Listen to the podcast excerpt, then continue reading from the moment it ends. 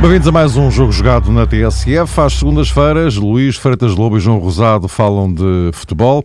Eh, meus caros, já vamos eh, abordar as questões de fundo, digamos assim, que temos aqui eh, hoje, mas antes gostaria de uma palavra vossa em relação ao, às nomeações da Bola de Ouro. Enfim, não, não há nenhuma surpresa. Cristiano Ronaldo, Lionel Messi, Manuel Neuer.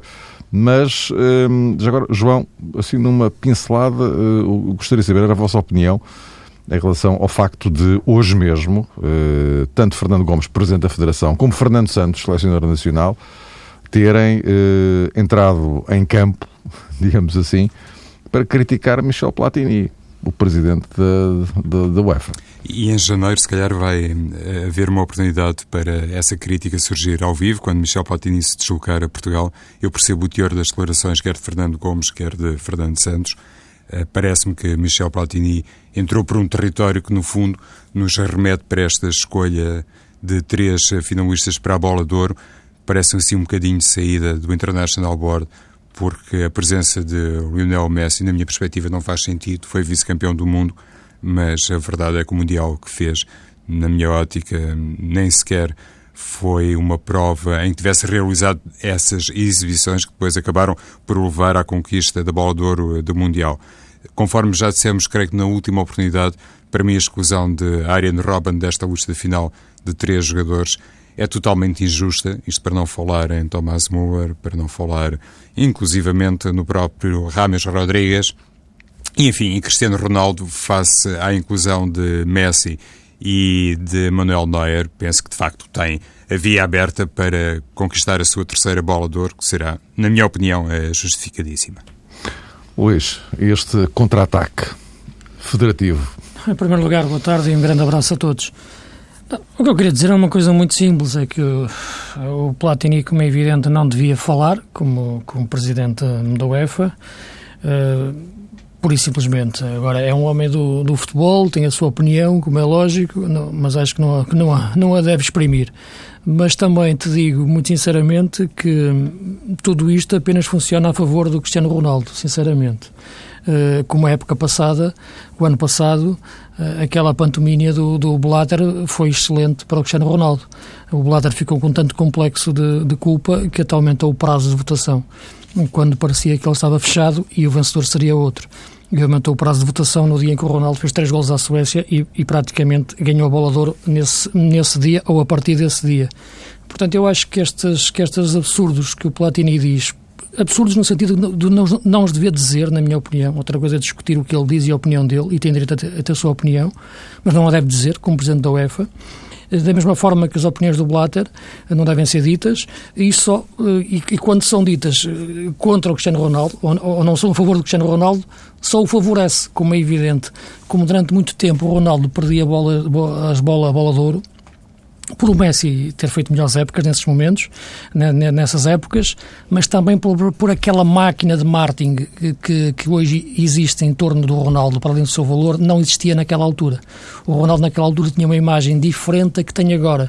Agora tem uma imagem mais, mais sedutora, mais, mais cativante, mais friendly, digamos assim, é, consegue de facto cativar melhor a simpatia de todo o mundo do futebol, coisa que não acontecia antes, em que muitos o ligavam mais digamos, a uma certa arrogância, a uma certa vida mundana, que, que, diferente do Messi, que, como dizia o Blatter, parecia o filho que todas as mães queriam ter, ou, ou, ou, namorado para, para, para, a filha, digamos assim. Portanto, era mesmo isso que acontecia. E quando o Ronaldo uma vez saiu de um treino do Real Madrid e que estava triste, estava muito triste exatamente com a falta, com o apoio que o Real Madrid lhe podia dar nessa campanha de marketing, uh, enquanto que o Messi beneficiava disso tudo no, no mundo do futebol. Neste momento, o Ronaldo e a máquina Ronaldo, que está em torno dele, trabalha de forma diferente uh, e, portanto, para além de ser o grande jogador que ele é, nós sabemos que tudo isto conta na hora, na hora, na hora de votar. E quem vota não é o Platini nem o Blatter. quem vota são os treinadores e os capitães de todas as, as seleções do mundo, para além de, um, de, uma, de uma elite de jornalistas da France Football e seus correspondentes.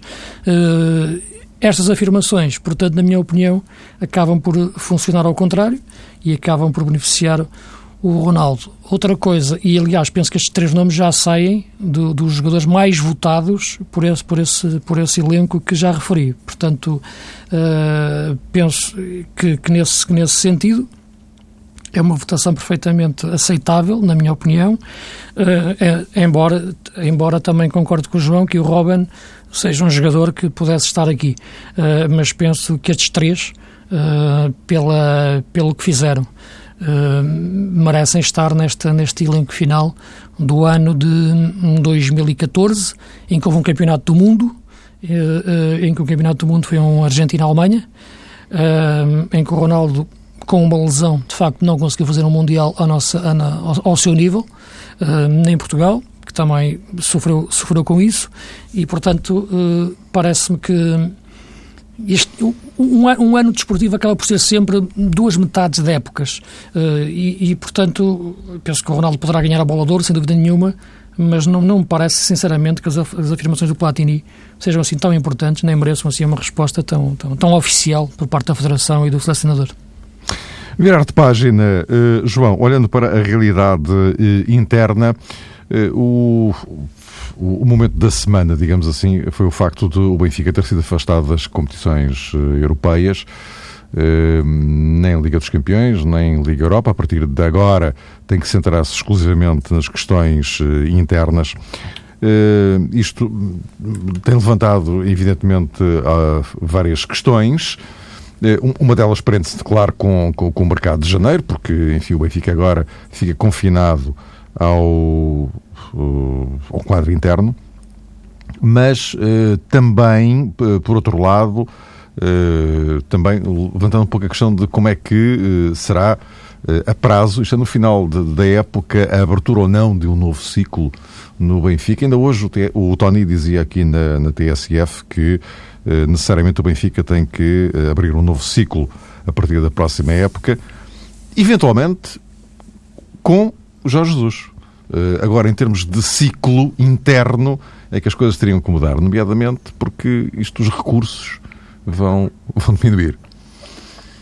O, o ciclo novo no Benfica, Mário, pode abrir-se com ou, ou sem Jorge Jesus. Mas no caso de se abrir uma nova etapa, ainda com o atual treinador, eu penso que ele está obrigado a reformular-se e eventualmente também encaixar numa nova política do Benfica.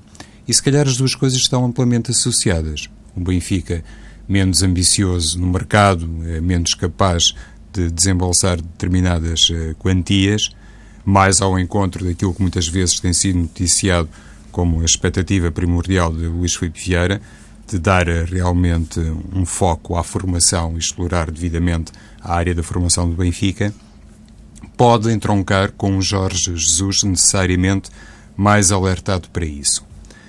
É uma situação recorrente na atualidade do Benfica. De vez em quando, mesmo até fora dos períodos tradicionais, é abordada a possível continuidade de Jorge Jesus ou a sua saída do Benfica.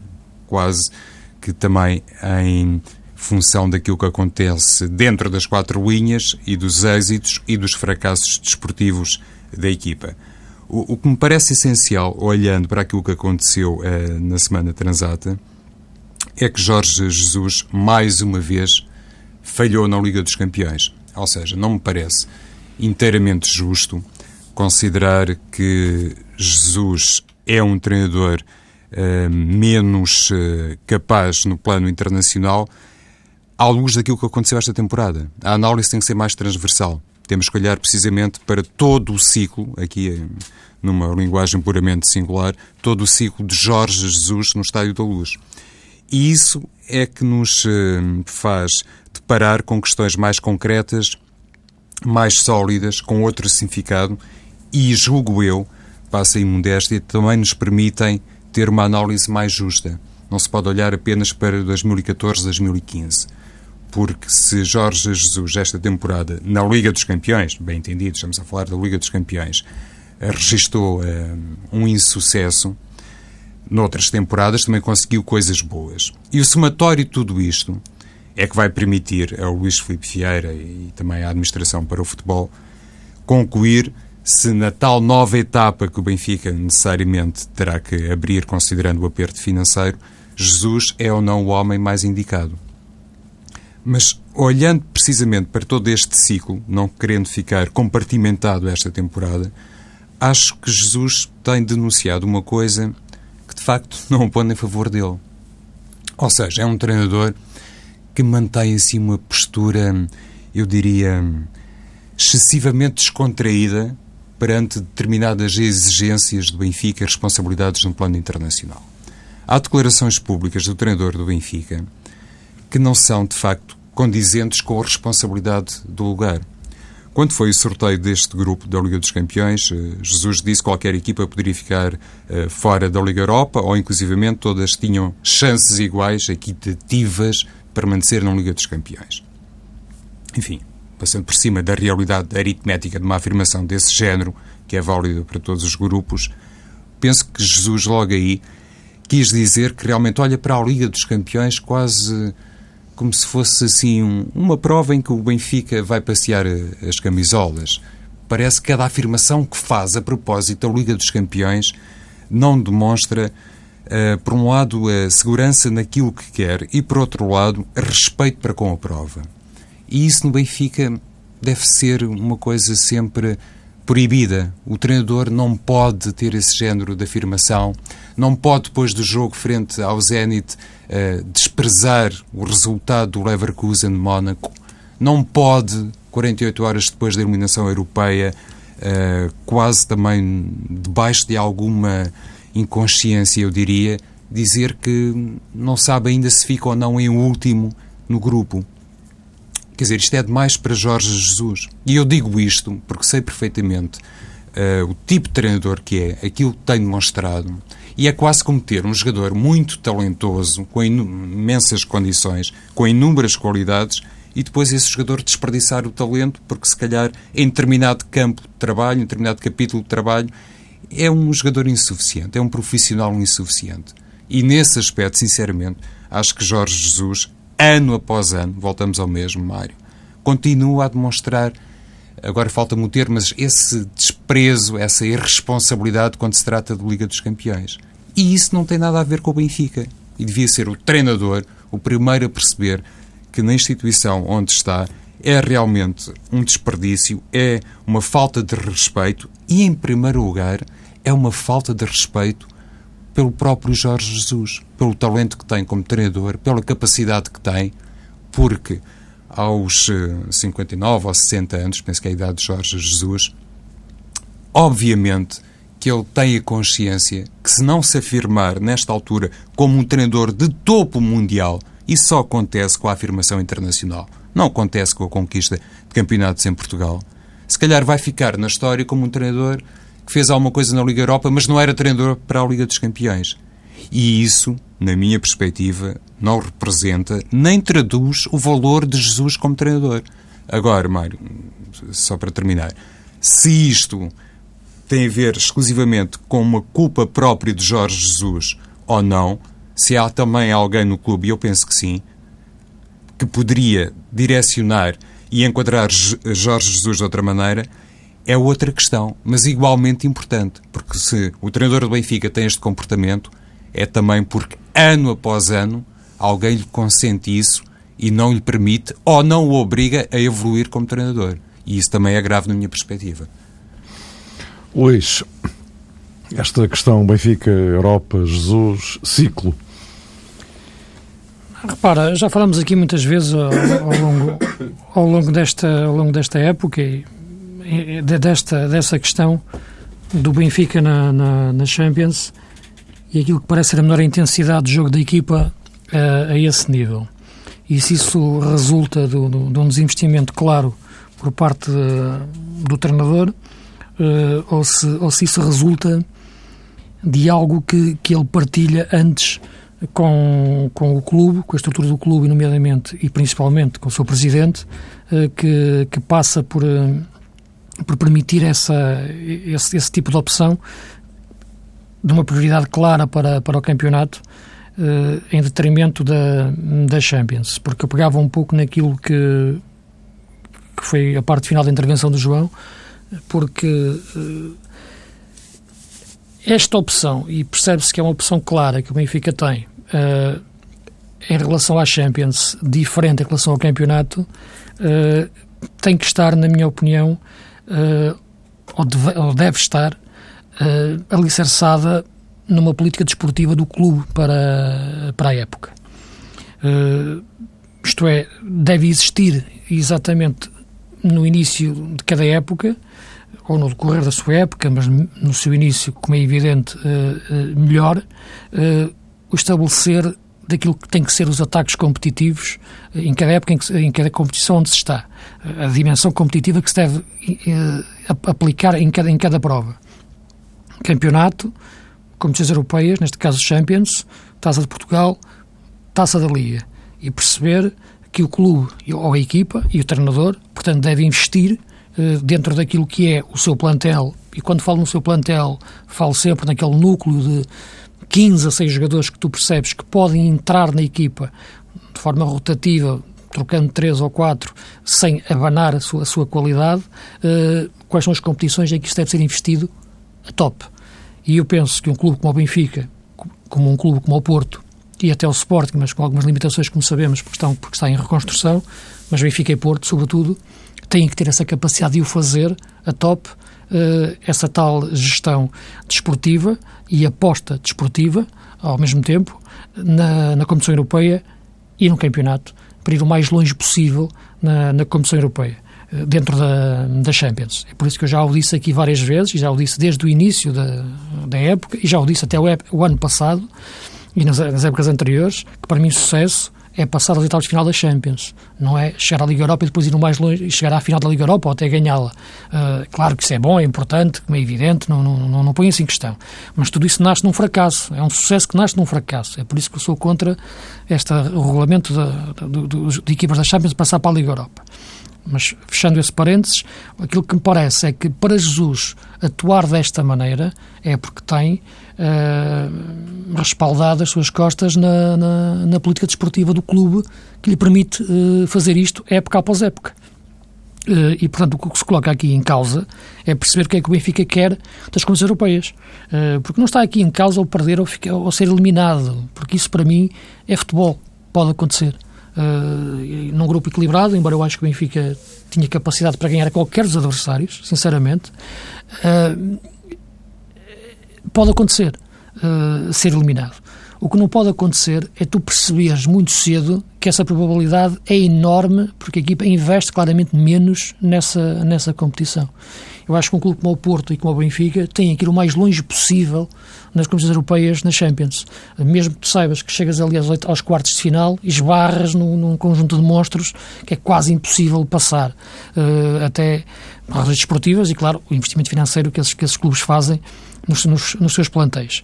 Agora, o início ser este é que, de facto, uh, é que é preocupante. Uh, e quando vejo Jorge Jesus, jogo após jogo, nas competições europeias, referir-se assim aos Jogos da Liga dos Campeões e, e depois da eliminação, uh, falar com este desprendimento todo, é evidente que isto choca, na minha opinião, com a grandeza que o clube do, que o Benfica deve ter. Mas eu penso que o próprio Luís Filipe Vieira percebeu isso, na forma como. Aliás, as intervenções do presidente do Benfica são sempre em momentos em que ele percebe que houve um fracasso que ele, e ele tem que, que aparecer a falar. Repara que ele é muito seletivo na forma, no momento em que tem, tem as suas intervenções. E se teve esta intervenção esta semana, quer falando no, no, no, no núcleo, numa casa que, que, que, visitou, quer eh, falando uh, publicamente numa entrevista, quer promovendo essa, fazer, querendo fazer ouvir através da, da, eh, da imprensa, é porque ele sente que isto não pode acontecer. Agora, aquilo que se passa lá dentro, em termos de diálogo da estrutura de futebol do Benfica com o treinador, para que isto não aconteça, é que de facto me, me escapa, como é evidente. Uh, portanto, eu acho que isto é um problema que ultrapassa uh, uh, o, o, Jorge Jesus, mas que acaba por se refletir na forma depois. é que eu já nem digo como é, como é linkar aos jogos, é como é linkar ao resultado dos jogos. Não é normal, é época passada o Benfica estar a perder 3-0 com o Paris Saint-Germain, uh, aos 20 minutos, e ele achar normal o Paris Saint-Germain ficar em primeiro com aquela naturalidade toda. Uh, e estou a falar da época passada. Portanto, este ano, da forma como se perdeu em Leverkusen, portanto, uh, isto não acontece no Porto. Uh, repara que o Porto, quando com o Vítor Pereira foi eliminado na primeira fase e ainda caiu para, para, para a Liga Europa, levou 4 do City, do Manchester City, uh, ele sentiu de facto que tinha, que tinha sido um fracasso enorme. E fizeram-lhe sentir isso. Uh, e no ano seguinte, de facto, ele fez ponto de honra e o clube todo fez-lhe sentir isso. Obriga quase, não digo obrigação, porque a obrigação no futebol não existe, a obrigação é de lutar, de ganhar, nunca sabemos. Mas de ter que investir claramente na Liga dos Campeões. Sem, claro, colocar de lado o campeonato. E o Porto passou. Foi às etapas de final, depois perdeu em Málaga, como, como nas circunstâncias em, em, em que se sabe. Mas, portanto, é isto. Isto tem que partir desde dentro, tem que partir desde o clube e depois do clube chegar ao treinador. O treinador não pode ser, já disse várias vezes, não pode ser superior ao clube, não pode estar acima do clube na forma de ser, na forma de pensar, na forma, na, na forma de se exprimir. Tem que ser o contrário. Primeiro o clube, depois a equipa, depois o treinador. O treinador, claro que é a imagem mais visível uh, neste, nestes momentos, mas é um espelho daquilo que está por, uh, por trás dele. O Jorge Jesus não é um treinador fraco, como é evidente, quer em termos de personalidade, muito menos em termos de, de, de, competência profissional. Isto não faz sentido nenhum, uh, quer na dimensão Benfica, quer na dimensão de Jorge Jesus, uh, treinador. Mas o erro para mim, o, o, problema para mim estará na definição de política desportiva do clube, que tem que ser, na minha, na minha opinião, uma aposta firme nas competições europeias. Repara, a época passada tu começaste com o Presidente a dizer que queria chegar à final da Champions, sonhava com isso. Só porque chegava na luz, não faz sentido. Eu sei que o plantel da época passada o Benfica fez um esforço enorme para manter aquele plantel. Esforço financeiro. Está a pagar agora isso é em termos financeiros, como, como, como se sabe. Uh, este plantel não é o mesmo da época passada. Portanto, as ambições não poderiam ser, ser, uh, ser, ser as mesmas. E época passada o Benfica investiu mais na Champions, foi eliminado com 10 pontos. Uh, é, é, é, diferente da época anterior. Em, em, que, em, em, que, fez menos pontos e, portanto, portanto, as coisas são diferentes. Agora, tem que existir, claramente, na minha opinião, uma coerência de ano para ano. E a coerência, para mim, é uma aposta clara na Champions. Depois que chegas às etapas de final, quartos de final, é difícil passar, como é evidente. Agora, não pode existir este desprendimento uh, que, que, existiu desde o início, como não existe uh, no Porto desde, desde há muito tempo. Ora bem, meus caros, eh, para tentarmos aqui gerir o tempo, mas é evidente que este, este era, um, era um assunto uh, incontornável e, e, marcante, o facto do Benfica sair da Europa em novembro, já estamos em dezembro, mas ainda saiu em, em novembro, é algo de verdadeiramente insólito para um clube como o Benfica. Uh, vamos ver daqui para a frente como é que vai ser então a campanha a nível interno, porque aí, enfim, a nível interno estamos a falar de outro, de outro, de outro patamar, e como vocês disseram, a, esse, a esse nível é claro que o Benfica tem eh, mais do que eh, capacidades para lutar por esses títulos, a começar pelo campeonato. Eh, para encurtarmos aqui o, nosso tempo em relação a Porto e Sporting, João, como é que lês esta declaração de Pinta Costa este fim de semana de que não vai mexer no plantel em janeiro? De modo nenhum. Não sai ninguém, enfim, a menos que alguém se chegue à frente com uma cláusula de rescisão, evidentemente, mas Uh, negociar está completamente fora de questão. Pinta Costa, quando é, contratou o atual treinador, sabia perfeitamente que tinha que respeitar um, um, plano de recuperação ou para a recuperação do título nacional que não pode ser quebrado a meio. Nesse aspecto, o presidente do Futebol do Porto não precisa, de facto, de lições de gestão de personagem alguma no futebol português. Sabe há muito tempo qual é a matriz eh, do clube inclusivamente a afirmação do Futebol do Porto no plano nacional coincidiu, eh, passo o termo, um bocadinho com a conquista europeia de Viena. A partir daí percebeu-se que realmente o clube estava hum, tridimensionado para outra realidade e com um grau de exigência que nunca é afastado. Há pouco o Luís frisava precisamente esse aspecto. Por isso, a meio da temporada, numa altura em que inclusive o Futebol do Porto nem sequer é o líder da Liga Portuguesa, estar a abrir, digamos que do ponto de vista mediático, essa possibilidade de uma intervenção uh, no mercado que pudesse prejudicar o Futebol do Porto no campo desportivo era regressar a um passado recente que manifestamente não deu uh, resultado por culpa de várias personagens. Aqui não vale a pena isolar determinados treinadores, mas é certo que Pinto da Costa escolheu alguns para orientar o Futebol do Porto, que se calhar, para não dizer de certeza, não estava munido dos argumentos que tem atualmente e quando é o treinador eh, atual do Futebol do Porto chegou ao Dragão, sabia perfeitamente aquilo que tinha pactuado com Pinta Costa.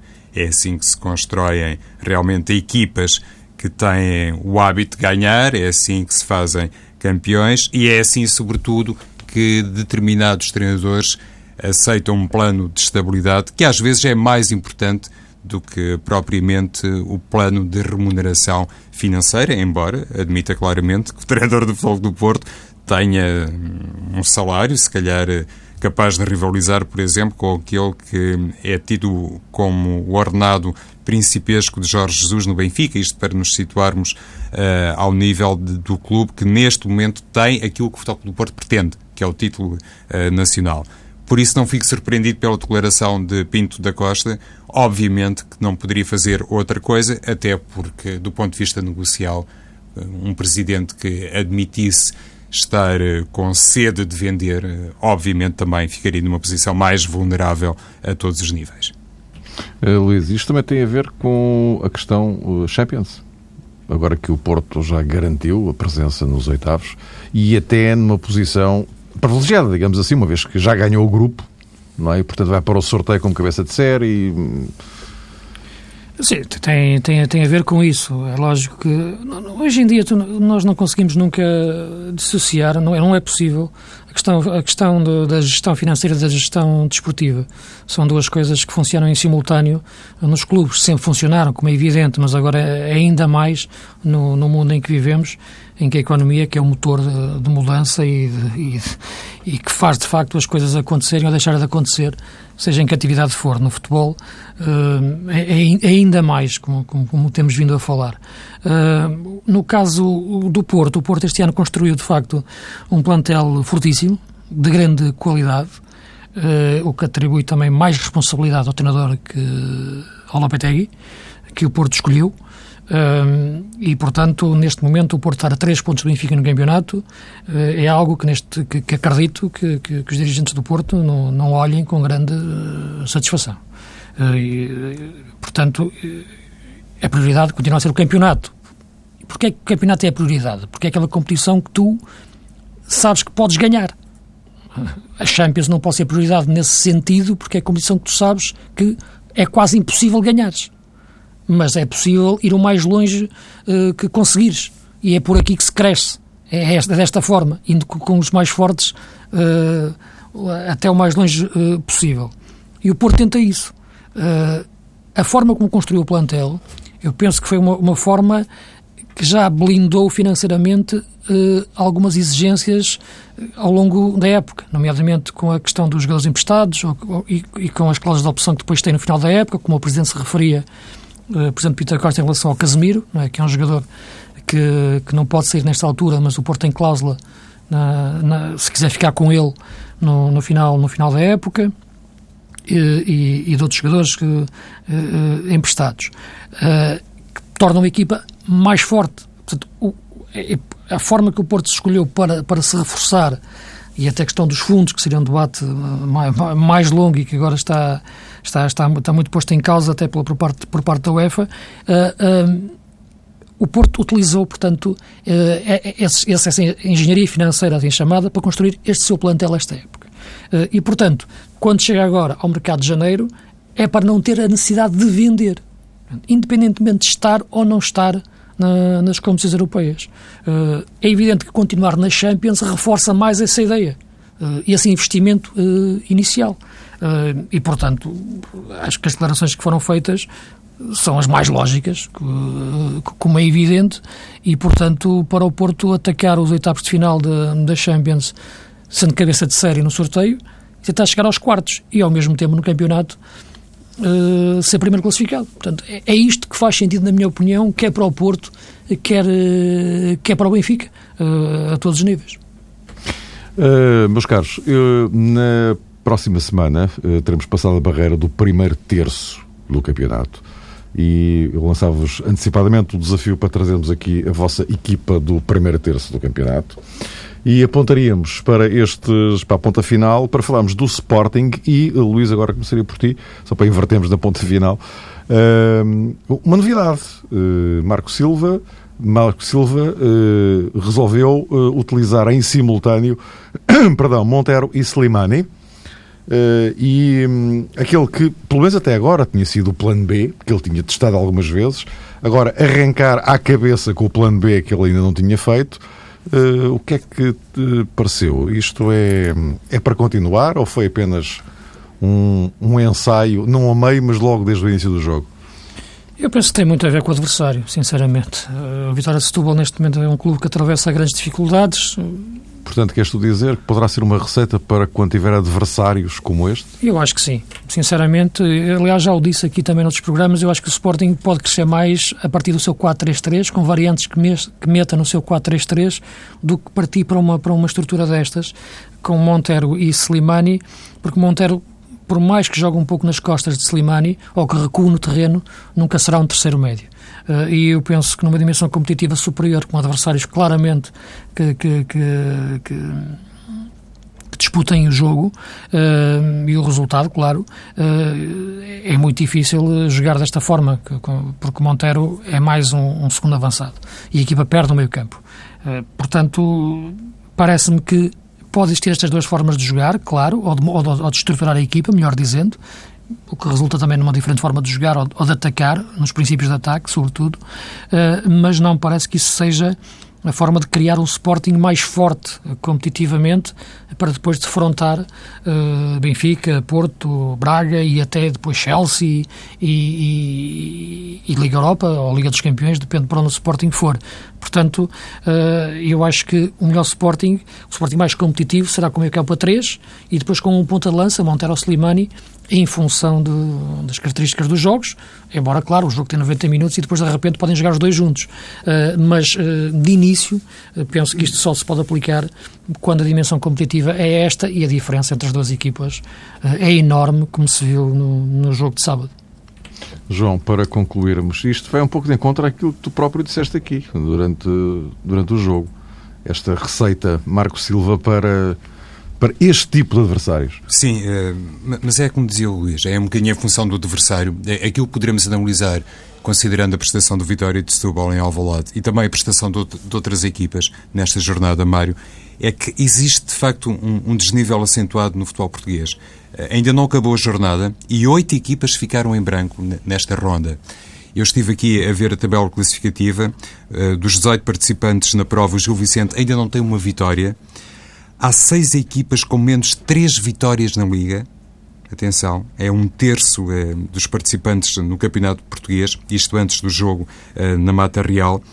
E há oito equipas também com uma média inferior a um gol marcado por jornada. O Sporting aproveitou o contexto diante do Vitória de Setúbal realmente para apresentar um sistema diferente, ou pelo menos Montero e Slimani no eixo atacante, essa realidade, para mim, vai continuar, não apenas no caso do Sporting, mas no caso do Benfica e do Futebol do Porto, uh, noutras jornadas, atendendo, de facto, à forma desequilibrada como o Campeonato Português se vai desenrolando. E aquilo que nos, uh, ou neste caso, me apetece dizer em função de tudo isto, é que realmente espanta como é que o Futebol do Porto não consegue, uh, num sistema de jogo parecido com este que Marco Silva idealizou e materializou frente ao Vitória de Setúbal, uh, explorar a capacidade de determinados jogadores. Não é a primeira vez que falamos sobre isso, mas de facto um Futebol do Porto em 4-4-2 não tem sido uma equipa segura no Campeonato Português ou noutras provas tem sido também, digamos que, um esboço muito esporádico por parte de Lopetegui, mas comparativamente a estas decisões de Marco Silva, a capacidade que o Sporting tem para mudar o 4-3-3 para um 4-4-2, parece-me que é realmente uma, uma, zona que nos arremete para uma área mais frágil, no caso do Futebol do Porto, que está muito eh, sistematizado, muito habituado ao 4-3-3. O, o Benfica joga num 4-4-2, mas se tiver que mudar de sistema, também já se percebeu que não é uma equipa que fique num terreno muito confortável. Nem me recordo de Jorge Jesus apresentar uma variante de sistema que deixe esse indício de ser uma equipa também mutável nesse campo. Aqui encontramos de facto um aspecto que outra vez nos uh, deixa Uh, uh, nos remete e, e, nos deixa presos à qualidade técnica de Marco Silva, que consegue ter uma equipa uh, mutável no plano tático. Meus caros, voltamos a encontrar-nos então para a semana.